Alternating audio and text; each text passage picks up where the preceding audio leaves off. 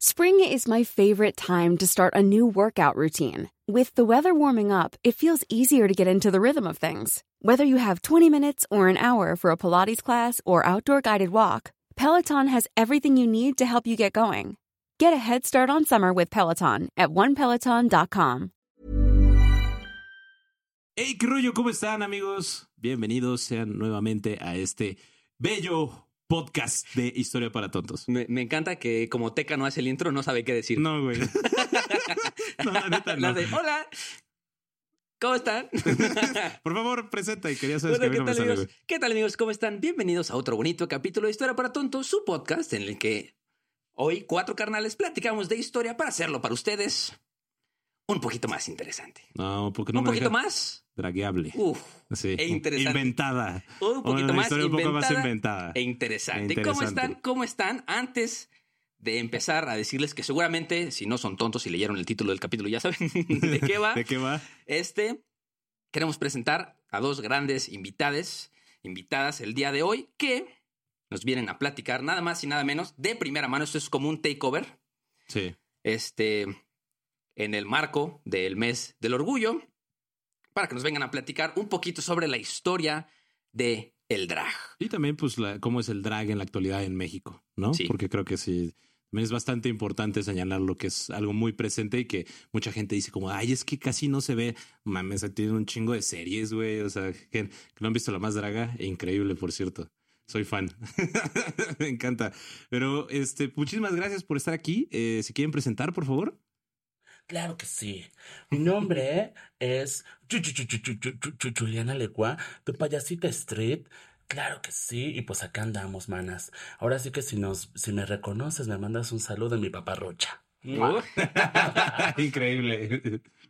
Bueno, muy buena. buenas. Buenas tardes, tengan ustedes. no, es que es de tarde, es de tarde. Ya es tarde. Ya es tarde, es un perro. Calor. Tardes ya, qué bárbaro. Bueno, yo soy Moriarty bueno, mi nombre es. Ya.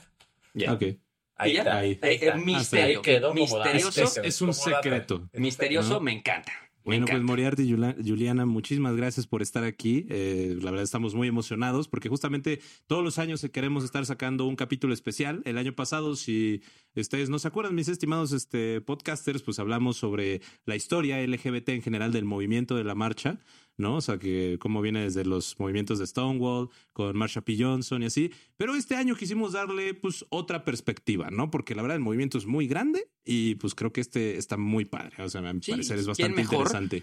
para venir a platicarnos de la historia del drag, que dos personas que viven el drag en su, en su día a día y creo que ellos pueden darnos una apertura muchísimo más grande de la que nosotros les podríamos platicar. Entonces nosotros vamos a ser el pasajero de este cochecito que es Historia para Tontos Podcast. Móntenme, móntenme. Yo Exactamente. quiero ser tu combi del amor. Hola, abuelita. Yo sé que ves mis...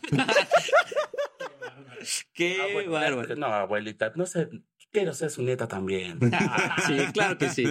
Así que que se ponga las pilas el Iker. ¿no? Entonces- Exactamente. Entonces, este, ¿por dónde vamos a empezar, Teca? Pues mira, eh, a mí me gusta mucho empezar desde el principio. No sé si ustedes estén de acuerdo. Claro, Vámonos échaselo. Entonces, échaselo, ¿por qué no empezamos con un par de defini- definiciones? Sí. ¿no? Que Iker trae las definiciones y ya ustedes nos dirán, o sea, si son correctas o si quieren completar o quieren decir sus propias definiciones, que creo que también es bastante válido, ¿no? Sí, que, que Entonces- creo que a lo mejor hay, hay elementos en estas definiciones que son ciertos, pero queremos que ustedes también nos digan así de que esta Ajá, es la sí que más se cierto acerca. o no es cierto. O no Así es cierto, ¿no? Porque creo que este, no encontré una definición que se pareciera a la otra. Entonces ahí, ahí fue cuando dije yo, entonces, ¿cuál es la definición? Entonces vamos a leer las definiciones, ¿no? La primera es del diccionario Webster que dice drag queen es un término que describe a una persona que se caracteriza y actúa a la usanza de un personaje de rasgos exagerados con una intención primordialmente histriónica. Órale, qué palabra tan extraña. Y este, que se le inspira de las nociones tradicionales de la identidad de género y los roles de género. Creo que está muy general. Sí. Creo que está muy general, ¿no? Este dice, no debe confundirse con ser transgénero ni con ser transexual, mientras que los términos transgénero y transexual hacen referencia a la identidad de género de un individuo. El drag es un show de entretenimiento que puede ser de- desempeñado por cualquier persona independientemente de cuál sea su identidad de género. Por lo tanto, el drag es una expresión artística que puede no tener ninguna relación con la identidad de género de quien actúa como drag queen. Muy bien. Ya creo que nos vamos acercando un poquito más, ¿no? Y la tercera es que dice que es una forma de personificación y transformismo en el que una persona altera su apariencia y los patrones de su personalidad para ajustarlos al comportamiento y apariencia de un personaje exagerado. Digo, perdón, exagerando las cualidades estéticas asociadas popularmente a la feminidad. Entre, entre las comillas más grandes, esto puede cambiar, porque también sabemos que hay drag kings y este, diferentes variantes, eh, mediante la utilización de vestuario flamboyant, peinados exuberantes y maquillaje originando, este, originado de una intención primordialmente cómica o satírica. Creo que yo le cambiaría un poquito ahí el cómico satírico, que también creo que hay un gran elemento. Y dice que al igual que el travestismo puede estar presente en una expresión de género transexual que se manifiesta en el crossdressing. Entre este, aquí una acotación que drag queen puede ser un hombre o mujer homosexual, bisexual, heterosexual, siempre teniendo en cuenta que están creando un personaje para la sociedad. Mm. ¿Qué piensa? ¿Qué piensa al respecto? Se acercó, se acercó. Se acercó. Casi. Ujú. Sí, o sea, es que hay, que hay que entender que, por ejemplo, mucho de esto que, que, que nace en, en los balls en los 80 eh, era también una lucha de, de querer ser reales. E- Estas mujeres transgénero y estos este, hombres gays que vivían el drag lo vivían como una realidad. O sea, se disfrazaban de lo que querían ser reales, ¿no? De lo que querían llegar a ser. Entonces, al momento de, de- vestirse, buscaban una realidad, ¿no? Por eso es que al principio el drag pues, era como mucho de verse como una mujer totalmente o verse como un hombre totalmente, ¿no? Pero pues no me dejará mentir mi hermana que pues ahorita no es eso, o sea, es más, va más allá que solo el género.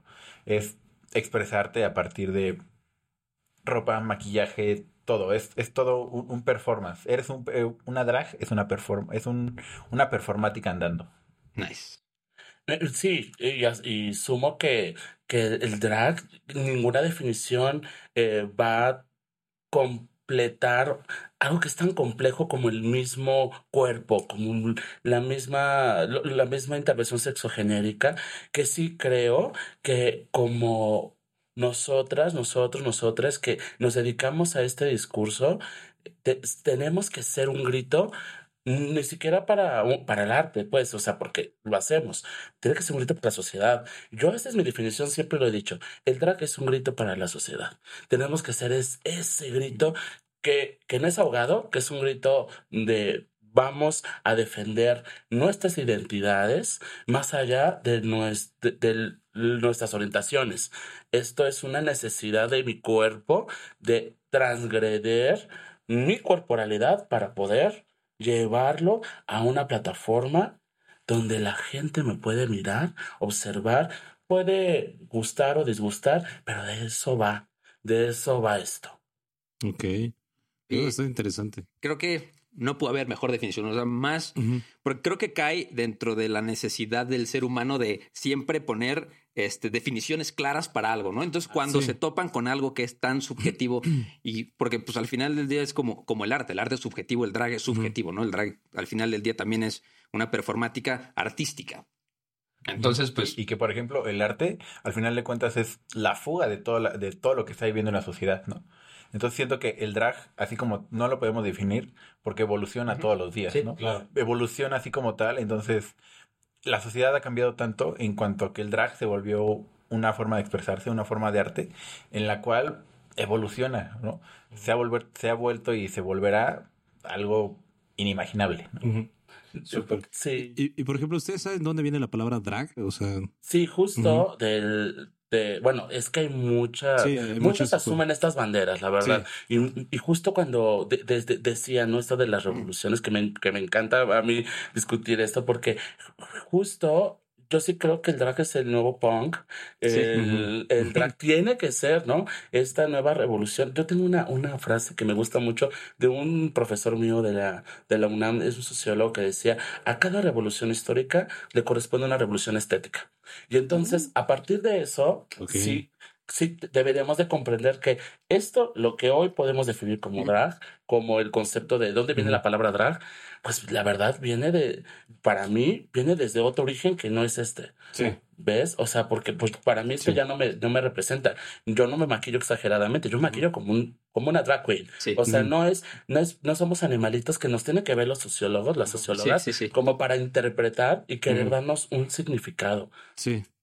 Hay, unas teorías, o sea, que se dice que de dónde viene la palabra drag, obviamente son estudios sociológicos que pues, es lo mismo, ¿no? Y de hecho nada más se manejan como hipótesis, o sea, que no tiene mucho sentido. O sea, por ejemplo, se dice que la palabra drag nació en el siglo este, XIX, eh, justamente porque las representaciones artísticas, eh, los hombres se vestían como mujeres con vestidos muy largos, entonces eh, arrastraban, ¿no? O sea, viene drag de arrastre del vestido, ¿no? Básicamente, que es como lo que más aceptado de desde dónde viene la raíz de la palabra drag.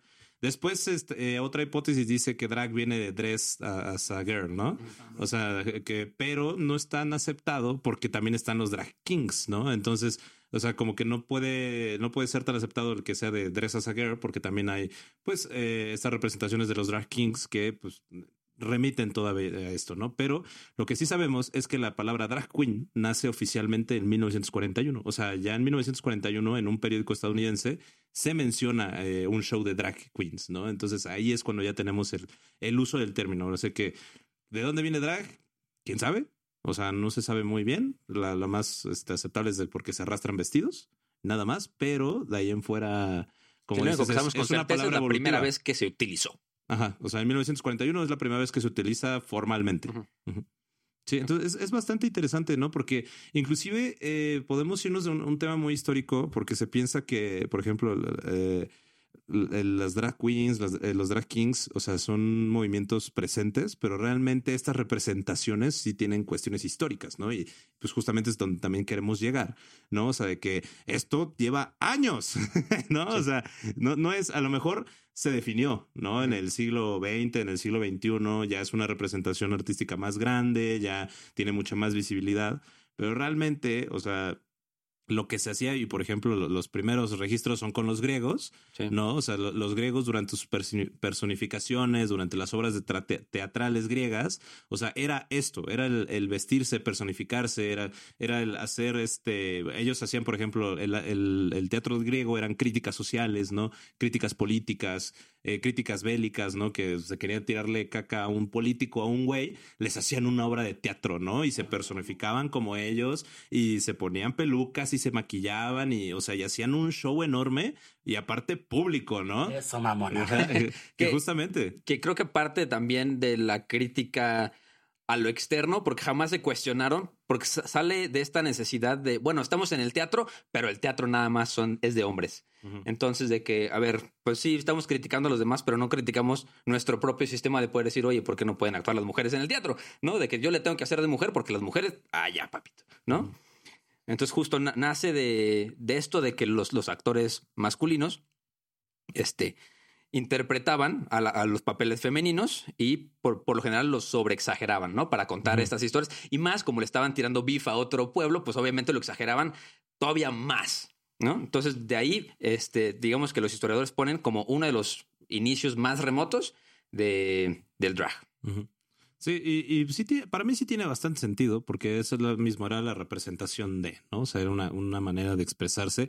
Obviamente esto fue evolucionando conforme fue pasando el tiempo, ¿no? Pero también tenemos, eh, por ejemplo, otros tipos de expresiones en otras partes, ¿no? Porque nosotros no somos eurocentristas y no todo no solo sucedió en Grecia, ¿no? Sino que también tenemos otros tipos de representaciones donde los hombres, las mujeres se maquillaban para poder expresarse, ¿no? Por ejemplo, en la antigua China también era muy común, o sea, que en las obras chinas teatrales, o sea, las personas se personificaran de una manera bastante extravagante para poder contar leyendas. Por ejemplo, el teatro chino era más como de contar leyendas, cuentos, ¿no? O sea, eh, para pues, reflexionar y cosas así. Y lo mismo, o sea, eran hombres que se personificaban de, de personajes femeninos, eran este, igual mujeres que también se personificaban de, personas, de personajes masculinos, ¿no?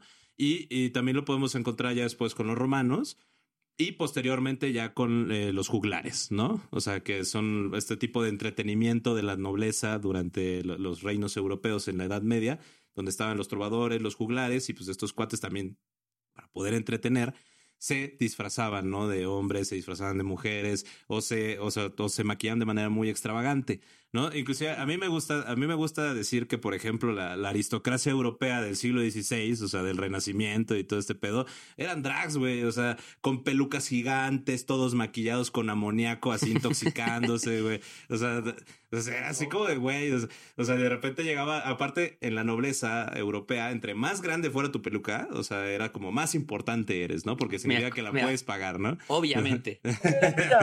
Oye, no, pero la verdad es que cuando lo tomas, cuando, cuando el, evento histórico lo toma con conciencia, por supuesto que hay reminiscencias donde de verdad, como lo dices tú, que aparte que estudiados, que estudiados, felicidades. Los voy a este capítulo sí hay fuentes, miren. No, la verdad es que sí, porque yo sí creo que cuando e, el drag es con conciencia, ¿no? A lo mejor ellos no eran conscientes en ese momento de la gran peluca, de, de, de verse las, las más europeas, ¿no? Las más imponentes, pero finalmente sí hay una reminiscencia de, de los inicios, a lo mejor, ¿no? De estos personajes que pues fueron los padres y las madres de nosotras. sí, y es, es bastante interesante porque, por ejemplo, o sea, el, el tema del juglar. A mí me gusta mucho el, la figura del juglar, ¿no? Porque era el, el único güey que podía, o sea, dentro de la corte, o sea, inclusive personificar al rey, ¿no? Era el único güey del rey del reino que le podía tirar al rey. Ajá, era el único güey del reino que, tú eres el único que se puede burlar de mí. Go. Y, y, el juglar se podía disfrazar como el rey, se podía disfrazar como la reina, o sea, obviamente de una manera muy exagerada y es así como, mírenme, soy la reina, ¿no? Entonces, era el único que se podía burlar de la nobleza totalmente, ¿no? Ya posteriormente también con ciertas obras de Shakespeare, o sea, también con eh, las obras de Shakespeare, e inclusive se dice que el drag nace con una obra de, de Mozart, ¿no? O sea, porque eh, ya es cuando se da una expresión aún mayor. Aquí tengo el dato. no, ¿Tienes el dato de cuál es la obra de Mozart, güey? lo tenía, pues, no, no lo tengo. Ah. bueno, dame, dame dos aquí. Aquí está. No hay carnal. Este, que justamente eh, el personaje literario drag más famoso y como que el más aceptable, que es así como el, inicio de ya de todo este movimiento, es con La Reina de la Noche, eh, escrito en el siglo XVIII, donde la Reina de la Noche era una, la Reina de la Oscuridad, que era una Dark King, Dark Queen, perdón, y la mujer siempre era interpretado por un Fox Queen, ¿no? O sea, que era una, un um, usualmente un, un transvesti, ¿no? Un transgénero. Entonces era una persona así y ese se considera como el primer, la primera representación artística moderna del drag. ¿no? Entonces se me hace muy interesante porque pues ahí es así como que está Mozart y de ahí nos saltamos siempre hasta 1950, ¿no? Que es cuando ya tenemos todo esto.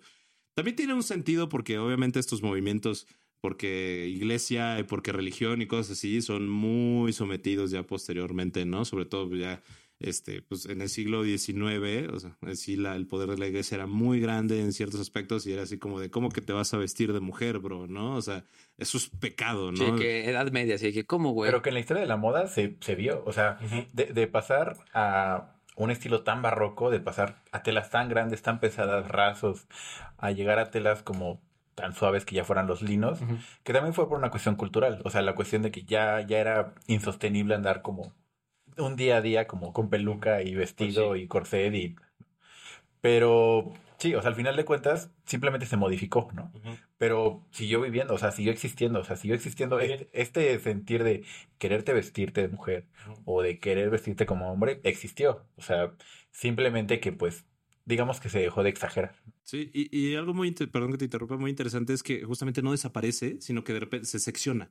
O sea, se va en diferentes secciones porque de repente es como de, por ejemplo, durante la guerra de secesión estadounidense, el drag, eh, o sea, la guerra civil estadounidense, el drag se utilizaba para igual burlas, ¿no? Entonces se convirtió en el folclore burlesque americano, ¿no? O sea, era el folclore burlesque americano y ya posterior, en 1920, el drag se, no sé si digo como se cierra más bien en lo que son los cabarets. ¿no? O sea, eh, a partir de los años 20, ¿no? O sea, en los 20 ya el drag lo podíamos ver exclusivamente en cabarets, pero seguía siendo un espectáculo eh, totalmente aceptado, ¿no? Que, justo para esa época, creo que veníamos platicando uh Moriarty y yo en el, coche, si quieres ahorita lo platicamos, que este, obviamente en, esa parte oscura de los Estados Unidos, pues digo, como no, no nada más Estados Unidos, sino en todas partes del mundo, tenían este sesgo de que, este, desviados sexuales, ¿no? Entonces, este, ser homosexual era, pues, un crimen y era perseguido, pero en, el, en la etapa de la, de la prohibición, si quieres cuéntales tú el dato más fácil, de que tú lo traes más presente, güey. Por ejemplo, lo que veníamos platicando era que cuando en esta época de la prohibición del alcohol, se juntaba la gente, se reunía en, en los cabarets a tomar, ¿no? Sí, a escondidas, a, a, a, ser criminales, ¿no? Porque si te encontraban tomando, pues eras, era un crimen. Ah, y al final de cuentas, el drag se volvió como un show de, dentro de este cabaret, ¿no? De, de, de personificar a esta sexualidad, esta sensualidad que, que, había, ¿no? Que se reprimía por la sociedad. Sí, que, que, aparte también en ese momento era ilegal. Entonces, de que, a ver, tú estás tomando, yo estoy aquí haciendo drag. Eh... O sea, tú estás tomando, yo soy gay y ella es drag. O sea, todo, así, todo lo ilegal se junta en un solo lugar. ¿No? y ni modo. Y, ni modo. Y, soporten. y soporten. y luego se llamaron bye. y luego se llama rico, ¿no? Oh. no, pero es, es muy interesante okay. porque, o sea, ya, ya pues, o sea, justamente como estos movimientos fueron muy centrados, ya después, eh, y, ya, y si quieren más contexto, vayan a escuchar el capítulo de Stonewall, ¿no? O sea, vienen los movimientos de Stonewall, vienen los movimientos con Mar Marsha P. Johnson, ¿no? Donde ya se exige, ¿no? Una, o sea, o sea, no, no solo la, no se podría decir se exige que ya no sea ilegal, ¿no? Que este tipo de expresiones, ¿no? Que ya es así como de güey, o sea, no tiene absolutamente nada de malo, es una expresión artística como cualquier otro tipo de expresión, ¿no? O sea, entonces es, es algo muy interesante porque a partir de aquí es cuando ya inclusive empieza a tener un nivel de aceptación aún mayor e inclusive ya en las sociedades en general, porque donde si Estados Unidos dice que está bien, entonces en todo el mundo está bien, ¿no? Entonces empiezan a ver que las expresiones artísticas en Estados Unidos empiezan a ser más abiertas y por ende, o sea, en, al menos en América, empieza a ser lo mismo, ¿no? Obviamente México sigue siendo un país bastante cerrado, pero fueron gracias a estos movimientos que justamente ya tenemos la oportunidad. Bueno, la, la, las drags tienen la oportunidad. Tú también, tener... bebé. Tú también tienes la oportunidad. bueno, eh, tanto la comunidad como las drags, como muchas personas tienen la, la, oportunidad de expresarse, ¿no? De la manera, o sea, personal y de una manera pues más abierta sin ningún tipo de recriminalidad. Entonces, Aquí es, y aquí es cuando justamente me gustaría, aprovechando que tenemos poco tiempo, que nos platicaran un poco, o sea, por ejemplo, de cómo es el drag en México actualmente, ¿no? O sea, porque siento que es donde lo conocemos mejor, ¿no? Porque el drag podrá ser muy diferente en todos lados, pero específicamente en México, ¿cómo es? O sea, ¿cómo es el mundo? ¿Cómo se maneja? O sea, si, inclusive si una persona quiere empezar en el mundo de drag, ¿qué es lo que puede hacer? ¿Con quién se puede acercar? ¿No? O sea, un tema social más actual. Yo quisiera como comentar súper rápido así de, yo las escucho y de verdad sí creo que hay una, un, una forma de, de mirar al drag como desde la parte bonita, ¿no? O sea, como desde esta parte histórica que ha sido bonita, pero que también ha sido misógina, pero que también ha sido de, lo ustedes lo han dicho, de disfrazarse y de burlarse y de ser la burla y de, y de, y de pasar ser un, un bufón o una bufona que está, que está, este, disfrazada. Hey there, it's Michelle Norris. I'm host of a podcast called Your Mama's Kitchen. When I travel, I'm usually looking for a way to find a taste of home when I'm not at home. And one of the things I love to do when I am at home is entertain. And Airbnb allows me to do that. When I was in California recently, I rented a house that had a great kitchen. And when we were sitting around the table, we we're all thinking, we're in someone else's house. Someone could be in all of our homes as well. If you have a home, but you're not always at home, you have an Airbnb. Your home might be worth more than you think. Find out how much at airbnb.com/slash host. Y, y, alguna vez yo iba en el Uber así, y, el, y el conductor me dijo, este, ay, qué guapa te ves, qué bonito está tu disfraz. Y le dije, ay, chido, madre, ay, maldito. No, le digo, no, chava, pues es que no es un disfraz. No, no soy chava. Le digo, ah, yo le hablo a todos, a todos mis amigas, mis amigos. Para mí todos son chavas y para mí ni modo. Este, que es mi forma también como de transgreder, ¿no? Esa parte de la, de la generalidad. Pero eh, de pronto le decía, no es disfraz, es vestuario. Y este vestuario, ¿y a quién imitas? Me decía, Ay, no, no, imito a nadie, le digo, imito la realidad, o sea, imito mi propia realidad y eso es como, como ir, no educando porque no es mi, no es mi objetivo para, para el drag, que, que yo sí creo que el drag orienta, el drag, el drag educa, el drag acompaña procesos individuales, artísticos, este, eclépticos de la sociedad, pero sobre todo el drag actual en México se ha vuelto mainstream, se ha vuelto una, una, una bola que de de magia, porque yo sí puedo decir que al ser mainstream se ha vuelto un, un ahora sí que salen desde las alcantarillas como 30, mi amor. Entonces, esto se ha vuelto como más una forma de, de, de, escape para muchos y muchos eh, seres humanos. Y yo agradezco que esto se abra Pero a veces creo eso que decíamos hace rato, la conciencia. Quien lo hace con conciencia, quien lo hace con esta finalidad de ser disruptivo, de, de, de, de, de irrumpir en su persona para poder irrumpir en los demás, te- yo, yo creo que yo aprendí de, las, de, de, una, de una comunidad underground, de una comunidad drag que, que la verdad no le importaba esto de, de la fama, no le importaba esto de, de, del yo ser más o menos que alguien. Y yo siempre lo he dicho, o sea, el- esto tiene que ver con una eh, involución del ser humano, porque el que le guste asumirse más que otra persona, yo creo que ya tiene que ver con, y ustedes lo saben, ¿no? Desde el poder, todo se ha criminalizado, desde el poder, todo, eh, las, cuántas muertes, cuántas guerras, y yo prefiero ni guerra, ni paz, no quiero, ¿sabes? O sea, yo lo que quiero es como, chava, si tú vas a empezar, si tú quieres iniciar, acércate con tu icono, con la que tú crees que te vas a sentir en confianza y busca tu lugar seguro. Yo creo que el, el drag sigue siendo en México, o he estado en otros países haciendo drag, pero en México sí hay mucho más libertad, al menos en Ciudad de México. Sí. Hay mucho más libertad de, de, de exponerlo. Hasta aquí, querido amigo. Esto, esto es todo, Joaquín. Sí, porque igual haciendo un poco mi, mi investigación, creo que, digo, cada país tiene su propio contexto. Como lo comentabas ahorita, creo que en la Ciudad de México estamos mucho más avanzados viendo, por ejemplo, lo que está pasando ahorita en Estados Unidos, que creo que van a pasos agigantados hacia atrás. Sí. O sea, van echándose saltos de rana en reversa. Y, por ejemplo, en India también, ah, en el 2020 fue la primera vez que un drag apareció en televisión. Entonces dices, bueno, qué bueno que se están abriendo estos espacios. No importa si son ahorita, la cosa es de que veamos que va avanzando, pero es, peligroso ver estas ideologías que van para atrás, ¿no? Por ejemplo, en Europa que va todo hacia atrás. Pero creo que México es un, es un gran país, es una gran cuna de... Creo que veníamos comentando tal vez que él está muy callado en este preciso momento y me encantaría que me platicaras todo lo que me platicaste fuera del micrófono. ¿Por qué, por qué crees que México es, un, es, un, es la, una gran cuna educadora en este sentido? Antes de llegar a eso, quiero, quiero como contar el contexto de, de lo que pasaba, lo que dije como de, de los balls en los 80, ¿no? Que, cre- que creo que se traslada como a, a, a México, ¿no? Que siento que a México le llegó muy tarde eso, ¿no? Como Pues no era su realidad tampoco. Sí, o sea, no era sur- pero le llegó muy tarde esto, pero llegó en una forma como de, de- del travestismo, ¿no?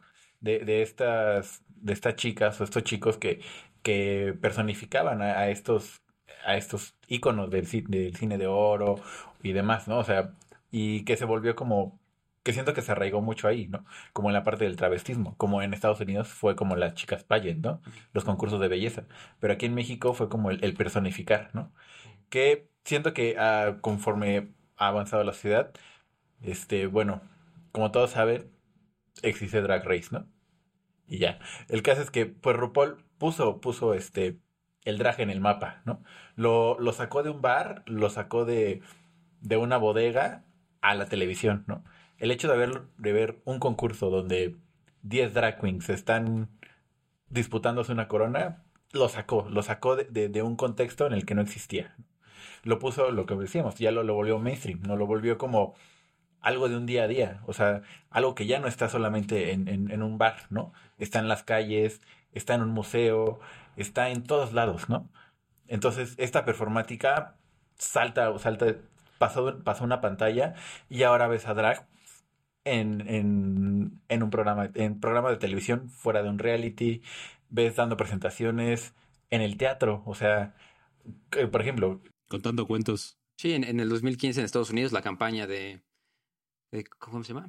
Story with Drags, que van a las, a las bibliotecas, pero justo también está la otra contraparte, que es, pues está el grupo de derecha conservadora que va con armas a la biblioteca para defender los derechos de los niños, y luego está la contraprotesta, que es otras personas más liberales que llevan armas para... Sea, dices, ¿qué? Estados Unidos es un- una caricatura. Sí.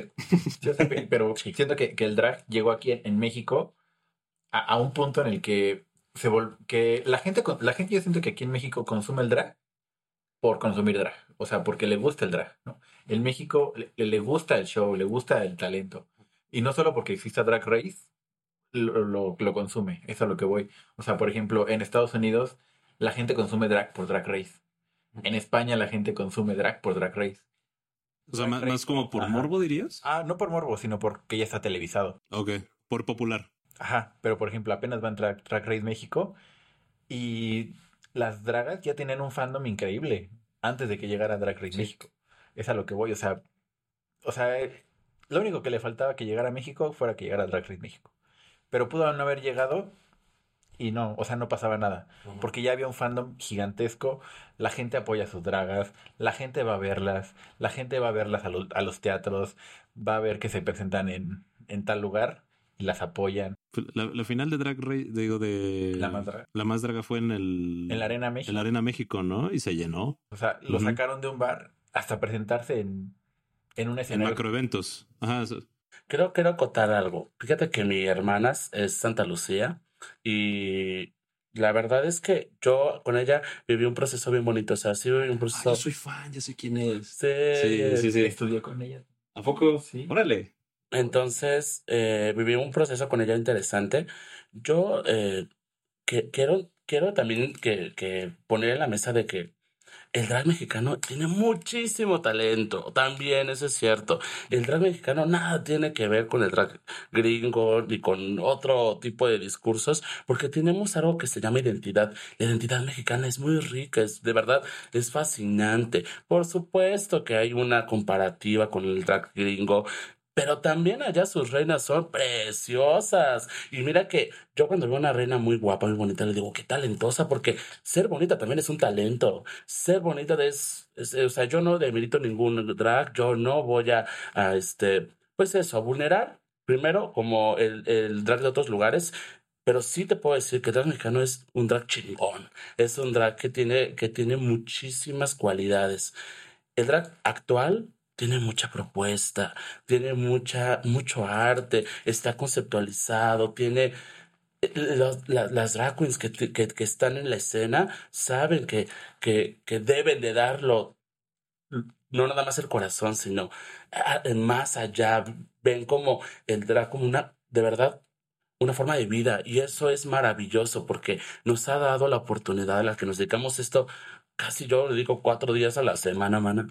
Imagínate, cuatro días a la semana que yo estoy seguro que de esto ya puedo vivir, ¿sabes? Aunque ya tenga la rodilla bien gastada, mi amor, pero mira, ahí vamos a echarle. eh, sí, sí creo que ha evolucionado mucho para bien y para mal también.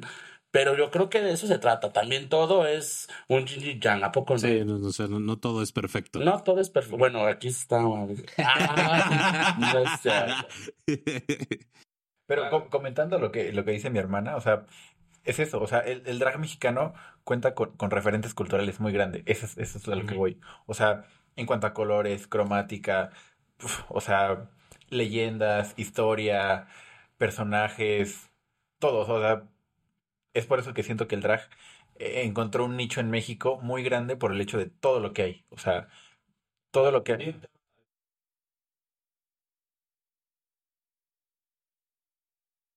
Tiene que ser. Sí.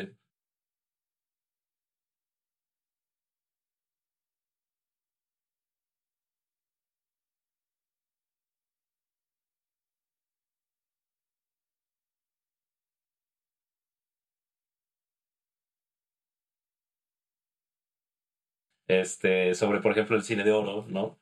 O sea, cómo, cómo el cine de oro, pues sí, o sea, llega a influir bastante en, en el drag del día de hoy, pero, por ejemplo, yo he visto muchas representaciones con eh, temas de, por ejemplo, expresiones indígenas, ¿no? También.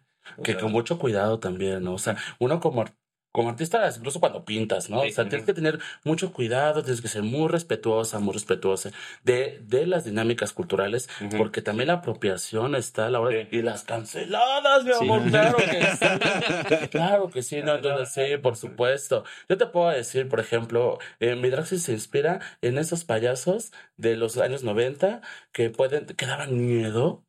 Claro que daban miedo y que por supuesto yo como un niño que creció en una familia que, que por supuesto que me violentaron, por supuesto que me, me definí desde muy pequeño, pero no hubo apoyo, al contrario hubo como un, eh, mucha sistemati- sistematización de la violencia en- en- conmigo. Yo vivía, yo veía un payaso y decía, yo quiero que me dé felicidad, pues yo me traumé. Ay, no, yo me traumé, mi amor, ahí en Hermanos es que si no sé qué. En el Ataide llorando, ¿no? Ataide. Ay, no, no, amigas, que no les alcanzaba para el, el Ataide y me llaman a los hermanos Vázquez, mi vida. Entonces yo veía esas payasos y decía, güey, yo, yo en mi, en mi, en mi esencia, yo sí, yo sí quería como trasladar esa parte y llevar mi personaje por allá. Ok. Entonces, la verdad es que sí creo que tiene que ver mucho con la pluriculturalidad, pero también con tu horizonte cultural que tienes ah, de, de, de los eventos que están sucediendo. Por ejemplo, me encanta a mí muchas eh, drag artistas mexicanas. Yo te voy a decir que por ahí hay una draga que hizo a este Salinas, lo ridiculiza, ¿no? Como en este speech de, de- y entonces unos, un, un- se hizo prostético de calva y una falda preciosa, ¿no? Y entonces iba, y era una sensación, es, o, o no, o, o no, o no falta también mi Yolanda, que mira, besotototes, que yo cuando la conocí era un monstruo y se ponía uñas con cinta de aislar. ¿no? Y entonces era muy spooky. Y entonces, chingate, es muy reina de la basura. Y entonces consume esto y me vale si te incomoda. O sea, porque esto es mi, mi forma de, de, ¿no? De De- expresarse. sí, hay muchas, muchos géneros dentro del, del drag que te ayudan a entender tu identidad. Ok. Sí. Incluso esa como maricón, la verdad. Ay, no. Pues sí. Ok. Creo, creo que cada intervención que va pasando podemos agregarle una pequeña palabra a la definición tan subjetiva que estamos armando en este capítulo de drag. Por ejemplo, ahorita ya pusiste la autoexpresión en la mesa, ¿no? Ya pusiste que tiene que ser transgresor. Por ejemplo, creo que nos comentabas ahorita fuera del aire igual el tema, este, que qué significan para ti los tacones, que creo que es una Algo gran importante. intervención, una, una- Sí. algo, algo muy importante que estaría padrísimo que nos compartieras, porque a mí me hizo muchísimo sentido que, que el mejor, mejor cuéntalo tú. Sí, Para no poner palabras que, en tu boca. que el tacón, este, pues que el tacón es muy bonito, la verdad. Y ay, ya nada más dije eso. Sí, El comparamos, tacón está muy comparamos No, pero, o sea, No, no nos dijiste que, que el tacón empodera. Ah, ¿no? ya me acordé. Ay, soy muy tonta. No es cierto, chaval. La verdad es que yo, yo le decía que, que para mí, eh, en un primer momento, entender que la dinámica del tacón, que por supuesto duele, que por supuesto lastima, que por supuesto genera este, esta sensación de poder, pero que, que, te, que, que, que sí te eleva, ¿no? Como una diosa un dios. Por supuesto que es el primer momento en el que tú te subes a un tacón, te subes a una tarima.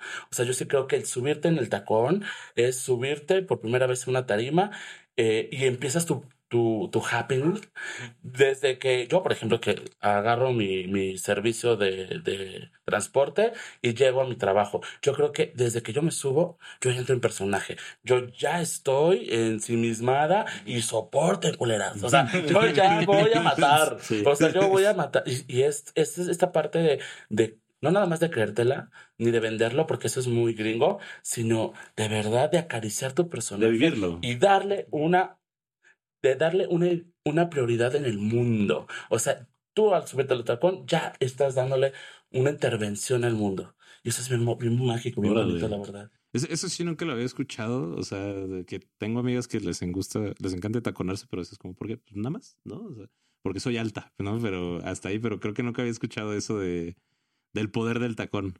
Ya ponte tacón ni siquiera. Güey, traigo pinches plataformas, güey. ¿Las ven? Ni así, ni así le llego a los 1.70. ¿Qué le vamos a hacer? No pasa, no pasa nada. Estamos... ¿Saben qué? Yo digo que una vez en la vida un hombre se tiene que dragar. Ah, Sí. sí, eso, eso me lo dijo, o sea, ¿sabes quién me lo dijo Javier Ibarreche? También, o sea, que una vez parece- Gran amix. pasó en- Gran amix. Le mandamos un gran saludo. Sa- Saludos, Javier. Mua. Mándenme a mí con él. Sí, Él participó en un show, en un show drag y sí lo draguearon y todo. Dijo, güey, es la cosa más divertida que existe. ¿No? Entonces sí. Y seria, Javier. Exacto. Sí, seria, sí, sí. Javier. ¿Me estás viendo? Seria. Sí, pero, pero bueno, pues que qué padre, o sea, qué, qué chido. Muchas gracias por compartirnos como todo esto. Tristemente se nos está acabando el tiempo, ¿no? Es que Entonces, tenemos que correr. tenemos que correr, pero pues este, si quieren agregar algo, algo que les quieren decir a sus fans, al- una frase motivadora, mentadas de madre. Ay, no, varias, espera. Varias, qué bueno. Tengo mi lista de mi Patreon, yo, a ver, espera. Es cierto.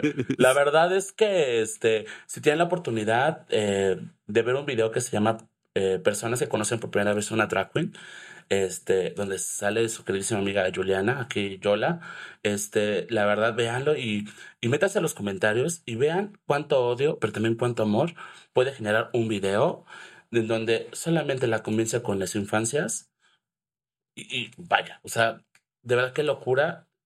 Qué, qué sociedad tan bipolar, la verdad. Entonces Una te dice, ay, qué bonito, qué bonito que hablas. Y otra dice, ay, pinche enferma, ¿no? Pues a nosotros igual es como... Sí, a ver, a ver, no se vayan tan lejos. Vean los comentarios de este video. Ay, ay, no vayan a pasarse de listos de payasos. No sean payasos, no sean payasos groseras. Aquí por amor, groseras. aquí por amor. Sí, no sean. Pues nada, ya para, para despedirme, la verdad es que si te quieres dedicar a esto, mana, júntale a tu marranito, porque sí es caro, pero sobre todo, si lo quieres hacer de verdad, inviértele tiempo, corazón y disciplina. Como cualquier actividad artística, eso es lo que requieres. ¿Vale? Un beso de tu amiga Chuchu Chuchu. Javier Ibarreche, te amo. Juliana. Te voy a mandar este podcast. Yo quisiera agregar, yo he escuchado muchas, muchas drag queens que han hablado que el drag les salvó la vida. Pe- Yo siento que para mí el drag me hizo conocer una parte de mí que no conocía. E- Esta parte de, de ser gay como de, de expresarte, de, de sentirte más liberado, de sentirte como todo lo que tú has querido ser, eso me dio el drag. O sea, siento que me dio toda esa fantasía que yo siempre quise y o sea, siento que eh, se vuelve mágico. O sea, se vuelve mágico el hecho de que, eh, de, de subirte a los tacones, vestirte, ponerte la peluca. O sea, la verdad te sientes toda una fantasía. Sientes, te sientes muy bonita, te sientes súper empoderada. O sea, sí es una realidad que cuando te subes a unos tacones te sientes así, la más, te sientes fabulosa, te sientes... O sea, siento que eso es un momento muy mágico, pero eso es lo que les digo. Hagan drag por, por una vez en su vida. Háganlo. Con conciencia. Sí, con conciencia. Con conciencia. Si- Siento que, que les va a cambiar su panorama. Siento que les va a hacer ver en retrospectiva muchas cosas que han, que han hecho y digan como, güey, sí, o sea, me estaba equivocando en muchas cosas que yo, yo pensaba que asumía, ¿no? Y por otra, apoyen a sus drags locales. A sus dragas locales, apóyenla lo más que puedan. Neta, le invierten muchísimo y disfruten el show. O sea, se los juro disfrútenlo. O sea, no, no, no tiren hate a todas las drag queens. Si no te gusta, no la sigas y ya. Pero disfruta el show. O sea, no es una cuestión de tirar hate.